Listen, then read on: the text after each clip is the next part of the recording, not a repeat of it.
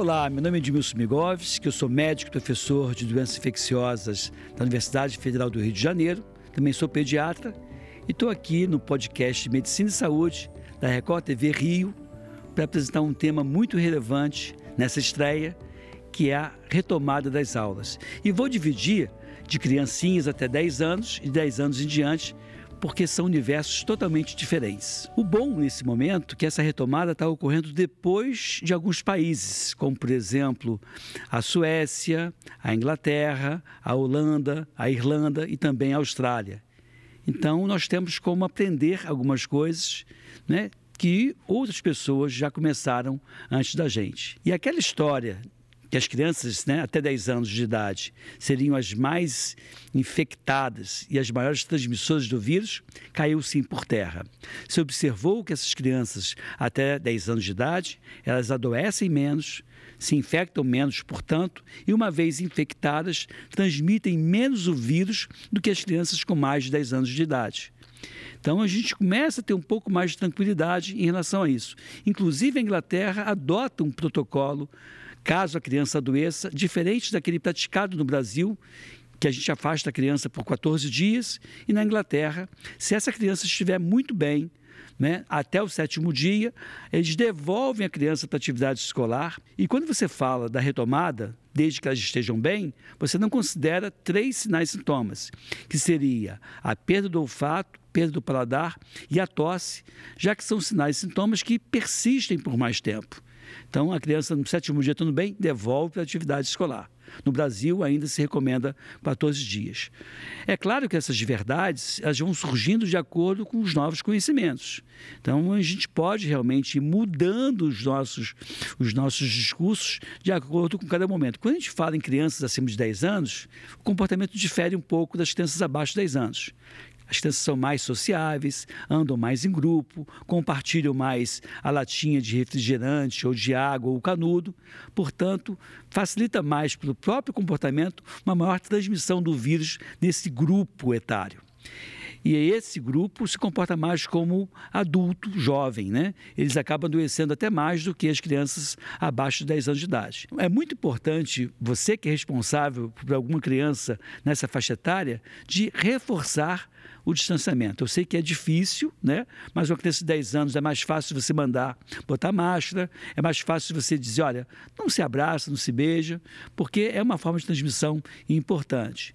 Ainda que a maioria vai evoluir muito bem uma vez doente, a gente nunca sabe se o teu filho vai ser uma exceção nessa evolução boa, né? embora seja mais provável. As escolas que se notificarem a retomada das atividades, elas têm que observar alguns pontos, né? como, por exemplo, manter uma, uma sala de aula bem arejada, sempre que possível e for seguro, as janelas abertas, manter uma sala de aula ventilada, mas não com ventilador, o ar-condicionado não tem problema desde que tenha sido feita uma manutenção correta, né, higienização correta. Se puder fazer sanitização da sala de aula também é muito interessante, porque essa sanitização faz com que vírus, os vírus do tipo coronavírus ou vírus influenza, não se mantenham viáveis muito tempo numa superfície que tenha sido contaminado. Então, cada um desses detalhes tem que ser observados para, no final das contas, minimizar a possibilidade de transmissão, né? tornando o ambiente escolar mais saudável e menos crítico. Um outro ponto também é assim, tá, quais são os sinais e sintomas mais frequentes? Esse método de mensurar a temperatura da criança para ir para a escola é algo válido, efetivo? É pouco válido. Por quê? Porque, na verdade, menos da metade das crianças, uma vez infectadas, vão ter febre. Então, a gente está propondo, inclusive, um questionário auto-aplicativo de bem-estar, onde se elencaria os sinais e sintomas mais frequentes e o pai olha ali, olha, bom, está tudo bem, e manda a criança para a escola com esse atestado né, de uma autodeclaração de bem-estar. Então é muito é, interessante que a gente democratize cada vez mais os sinais e sintomas e não fique só focando naquela história. Ah, espirrou, tosse, febre é a Covid. Muitos casos que eu tenho acompanhado, você tem basicamente a dor abdominal, sensação de febre, sem elevação da temperatura, aquela coisa meio. Né, a pessoa fica cansada, empreguiçada, sonolenta, e isso pode ser a Covid-19. E até eu nunca vi uma doença causar tantas manifestações clínicas diferentes. Eu até brinco dizendo que é a doença das mil e uma faces, porque são diferentes as manifestações clínicas e não apenas febre, tosse, dor de garganta. Aquela escola que quer minimizar risco de transmissão no ambiente escolar tem que capacitar professores, inspetores, seguranças. Capacitar de que forma? Para que eles fiquem observando as crianças nas atividades de recreacionais ou mesmo na sala de aula, aquela criança mais caidinha, que está com cara de sofrimento, levar essa criança para observar na enfermaria, ver se tem algum outro sinal ou sintoma sugestivo da Covid-19. Até porque, mesmo que o pai tenha declarado essa, esse bem-estar físico e mental dessa criança, ela pode desenvolver a doença ao longo do dia, ao longo da permanência naquela escola. E tem mais uma dica que eu gostaria de passar para vocês. A testagem para a Covid-19 é interessante para saber quem já teve ou não a doença. E nesse caso, o teste que você vai fazer é o teste sorológico, aquele teste da pontinha de dedo, que você tira uma gotinha de sangue e bota numa placa. Esse é o teste que a gente chama de teste rápido. Agora fique atento, o teste é rápido, mas não é um teste precoce.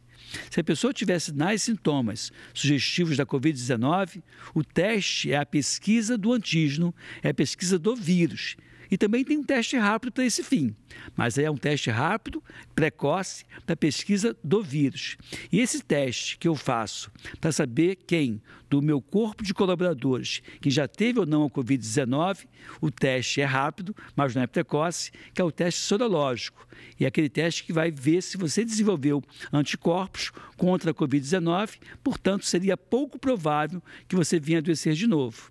Isso é muito importante, por quê? Porque aquele colaborador seu que já testou positivo para a Covid-19 em algum momento no passado e hoje desenvolve um quadro respiratório, você vai convidá-lo para ficar em casa por dois ou três dias por conta de uma outra virose qualquer, mas não aquele período de tempo de 10 a 14 dias quando você pensa na Covid-19. E isso é muito bom porque você vai afastar de forma racional e inteligente com o mínimo risco né, em termos da Covid-19. Espero que você tenha gostado desse nosso podcast Medicina e Saúde e que nos assista outras vezes. Fique aqui, fique bem e até breve.